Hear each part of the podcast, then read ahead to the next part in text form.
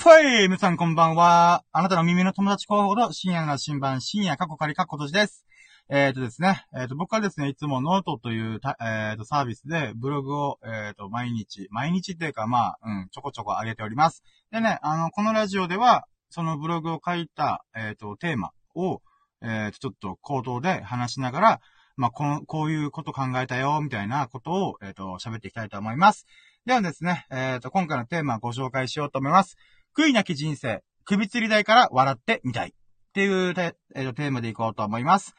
えーと、ではそれでは始めていきたいと思います。やろうども、準備はいいか？よーそろー深夜の新版プレゼンツ、深夜のジャンクコンパス !Here we go! タラッタ、タッタラタタッタラ、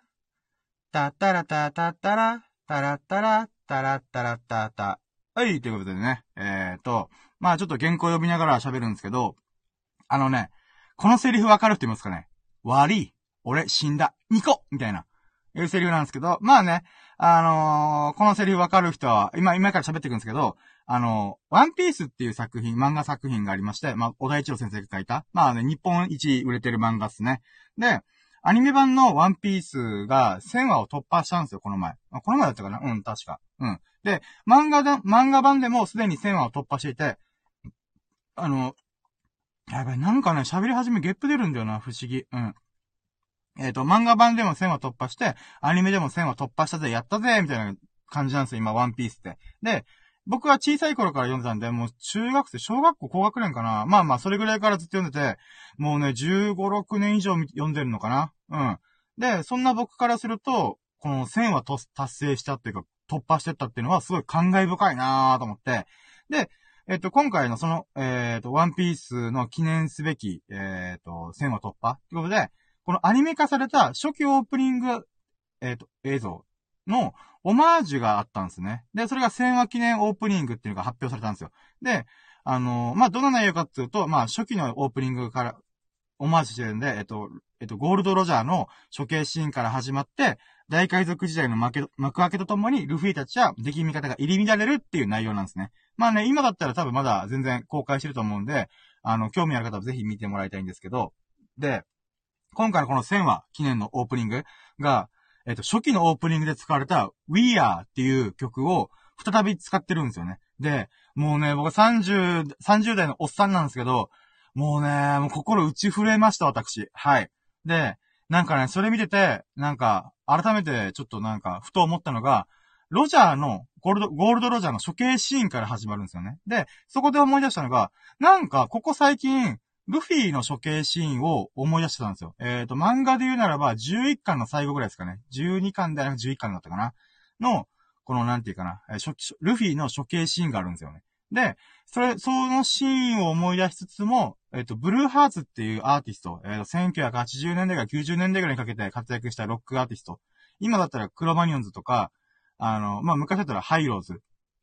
とかやってる、あの、コウモトヒロスと、えっ、ー、と、マーシーの、えー、からなる、えっ、ー、と、バンドですね。ブルーハーツの、首吊り台からっていう名曲があるんですけど、それもフラッシュバックしてきたんですよね。で、まあ、これ、後から喋っていくんですけど、この二つに共通するのが、悔いなき人生を歩むことっていうのをテーマにしてる気がするんですよね。で、今回はね、ちょっと悔いなき人生と、その、このブルーハースの首吊り台からっていうのと、えっ、ー、と、ワンピースのルフィの処刑シーン。この二つを交えながら語っていこうかなと思ってます。それでは、here we go! ということでね、あの、ブログのタイトル、あ、ブログの原稿今呼びながら喋ってるんで、ちょっと一章、二章、三章とかいきますね。で、一章、すべてを受け入れて笑う。えっ、ー、と、まずね、あのその11巻の最後の、えっ、ー、と、ルフィが処刑されるぜみたいなシーンなんですけど、ルフィがまず敵に捕まってしまったんですよね。で、えー、処刑台にこの上げられて、もう首とかもなんかこう固定されて、もう逃げられねえみたいな。で、まさにもう首を切られそうになるんですよね。で、仲間たちも助けようと思ったから、ゾロとかサンジとかもう、うわー、ルフィ助けんぞみたいな感じでやってるんですけど、もうどう考えても間に合わねえみたいな。で、いよいよ処刑されるっていう、この、なんていうかな、この、えっ、ー、と、ナイフじゃねえ、剣か。剣を、こう、処刑するぞ、ルフィの首チョンパすんぞ、みたいな感じで、ふわって振り下ろした瞬間にルフィは笑うんですよ。悪い、俺死んだ、ニカみたいな感じで笑うんですよね。で、えっ、と、まあ、その後にスター問題いろいろあるんですけど、この処刑される時ってのは、まあ、これね、あの、敵、敵役っていうか、海軍のスモーカーあたりが確か紹介したと思うんですけど、処刑される時っていうのは、どんなに悪名高い海賊だとしても、泣き叫んだりとか、苦悶の表情、苦しい表情を浮かべて処刑されていくと。で、ルフィのように自らの死を受け入れて、処刑を笑顔で迎えることができた海賊は未だかつて誰もいなかったと。で、同じように処刑された海賊王ゴールドロジャーを除いては誰もいなかった、みたいな感じなんですね。で、まあ、こんな感じでルフィの大物感。あれ、こいつロジャーと近いみたいな、なんかそんなね、あのー、ニュアンスを交えながら吸ったもんだがあるみたいな感じなんですね。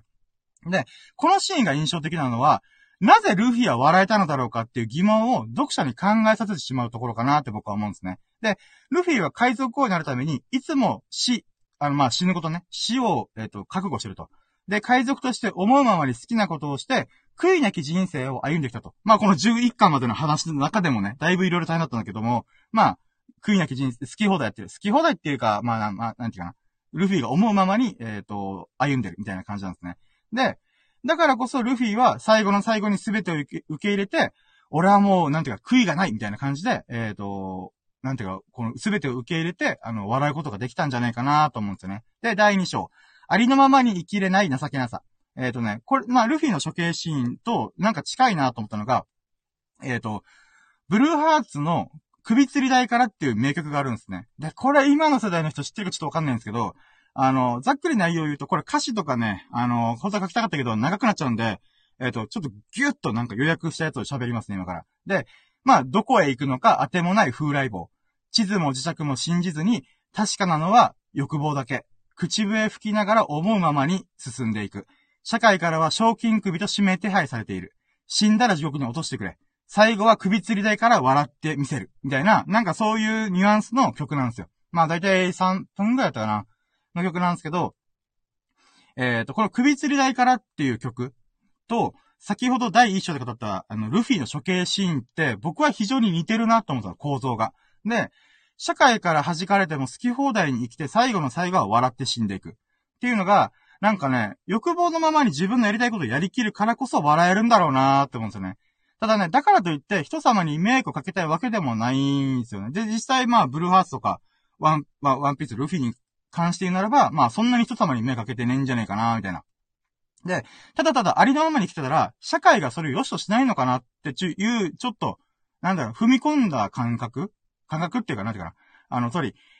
人様に迷惑かけてないはずなんだけども、好き放題ありのままに、よっしゃ、やったんぜみたいな感じでやってたら、いつの間にか社会から、え？何こいつ？みたいな感じで弾かれ始めてるみたいな。なんか、そういうニュアンスもちょっとあんのかなと思って。で、あのー、なんていうかな。うーん、この、なんだろう、うーん、僕、この首吊り台からっていうのを、もし、い、えっと、一般の人というか、なんて言うんだろうな。あのー、ざっくりパッて聞いたときに、多分今言ったのって僕がちょっと感じたことも入ってるんですよ。混じってるんですね。で、なんで僕がそう思うのかなと思ったとき、つまり、えっ、ー、と、ありのままに生きて、えっ、ー、と、なんていうかな。うん、この曲の中では、人様にもしかしたら迷惑かけてるかもしれない。だけど、どっちかっていうと、迷惑かけてないんだけども、ありのままに生きてるだけで社会から弾かれた、みたいなニュアンスを僕は感じたんですね。で、なんでなんだろうなと思った時に、あのー、なんかね、えー、別にね、あの、人は僕を見てすらいない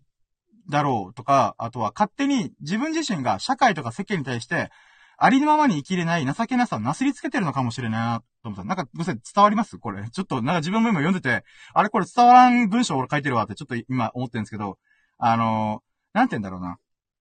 首吊り台では、あの、ありのままに生きるぜとか、賞金首だぜっていう風に社会から弾かれてるという描写だけあるんですよね。だけど、僕は、なんか、うん、多分おそらく迷惑はかけてないけど、ありのままに生きて生きてたら弾かれた。っていう、なんか、アフターストーリー、アフターじゃねえ。あの、スピンオフストーリーを勝手に自分の中で考えて感じたんですよね。で、それはやっぱり自分自身がありのままに生きたら社会から弾かれるかもってビクビクしてるというか、情けない状態になってるなと思うんですよね。で、さらに、えっ、ー、と、自分がありのままに生きれないのは、えっ、ー、と、社会のせいだ世の中のせいだって思ってる節があるから僕はそう思うんじゃないかなと、僕自身がね。なんかね、これ伝わるかな？ごめんなさい。で、この曲ではまあさっきで、あの、なんていうかな、あの、本当に、その、もしかしたら極悪人かもしれないんですよ。首吊り台から。マジで処刑されてもこいつおかしくねえよ、みたいな。やつかもしれないんだけど、僕は、うーん、そう思ってしまったんですよね。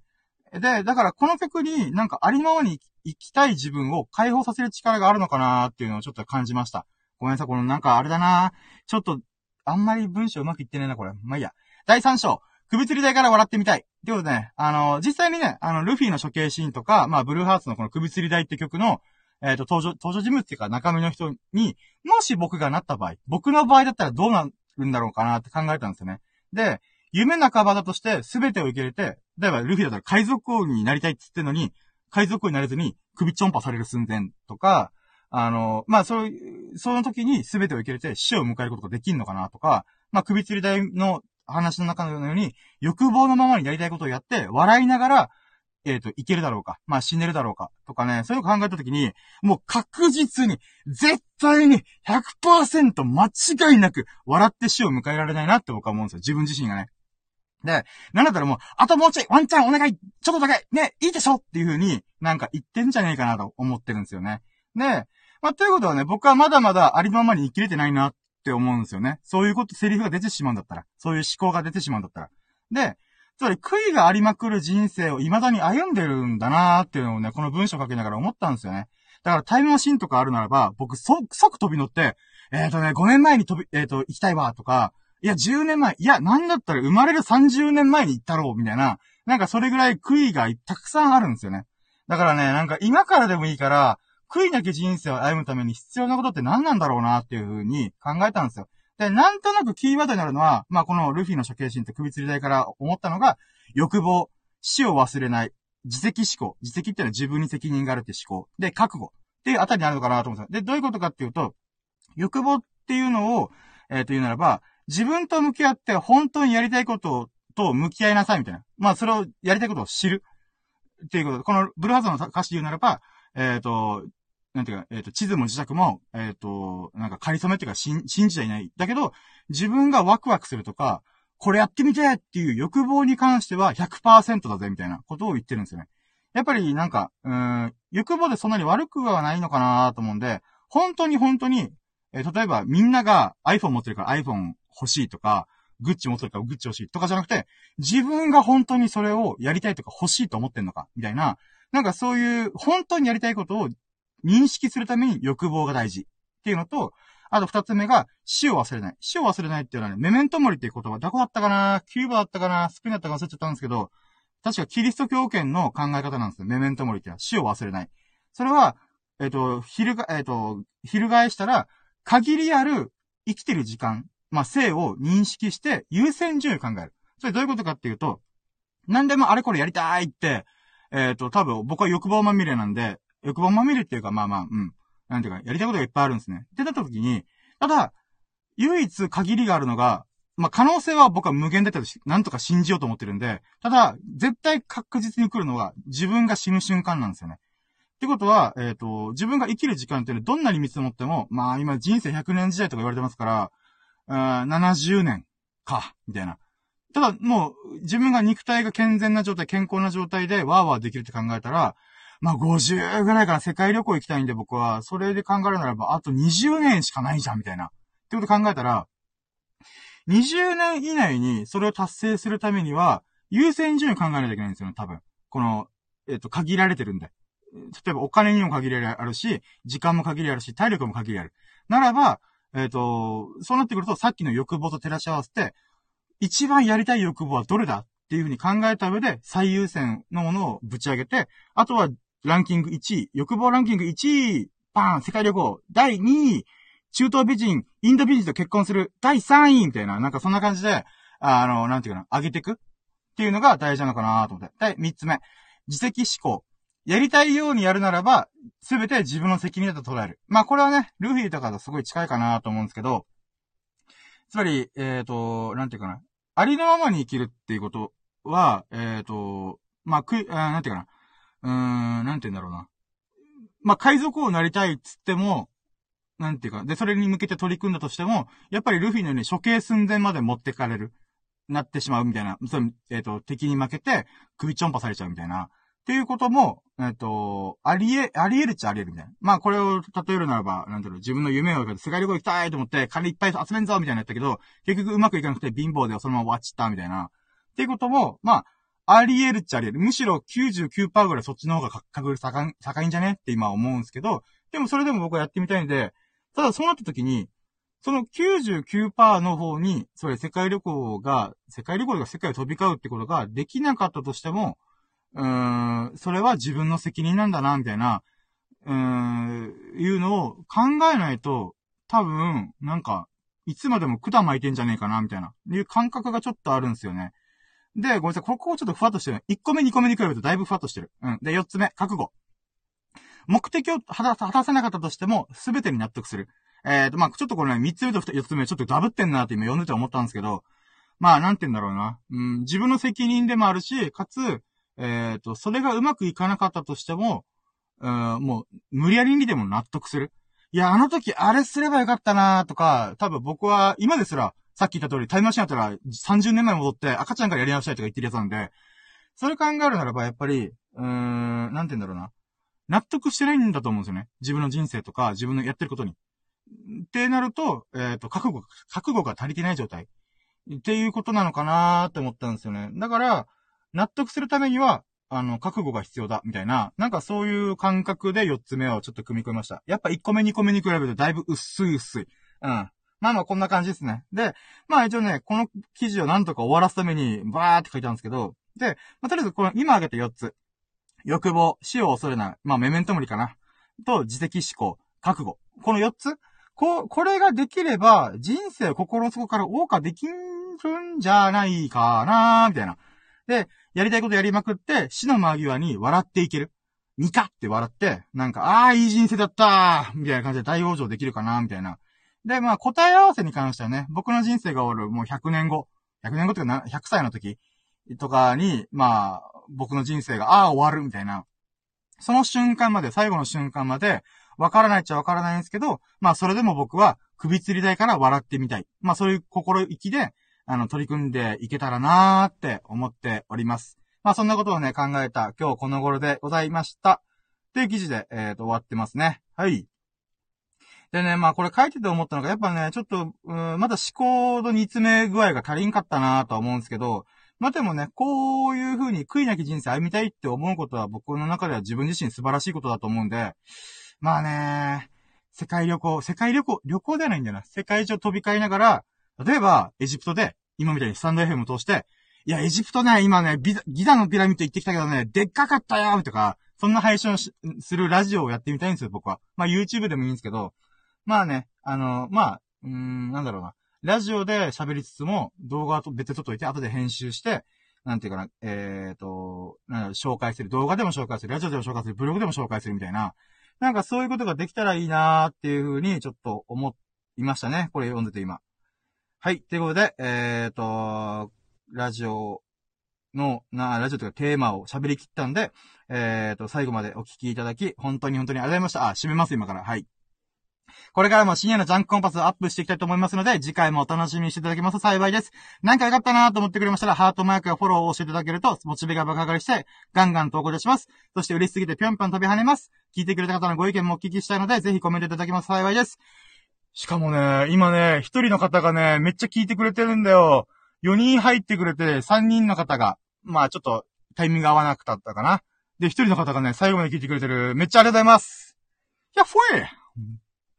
でね、あのー、まあ、えっ、ー、と、やばい。終わりの挨拶で、締めの挨拶で急にアドリブぶち込んだからわけわからなかった。えっ、ー、と、あ、はい。それでは、皆様がほからかな日々を謳歌することを心の底から祈っています。Thank you for listening. Have a nice day! よっしゃ。いや、ほんとね、あの、一人の方、めちゃくちゃ聞いてくれてありがとうございます。嬉しいっす。Thank you!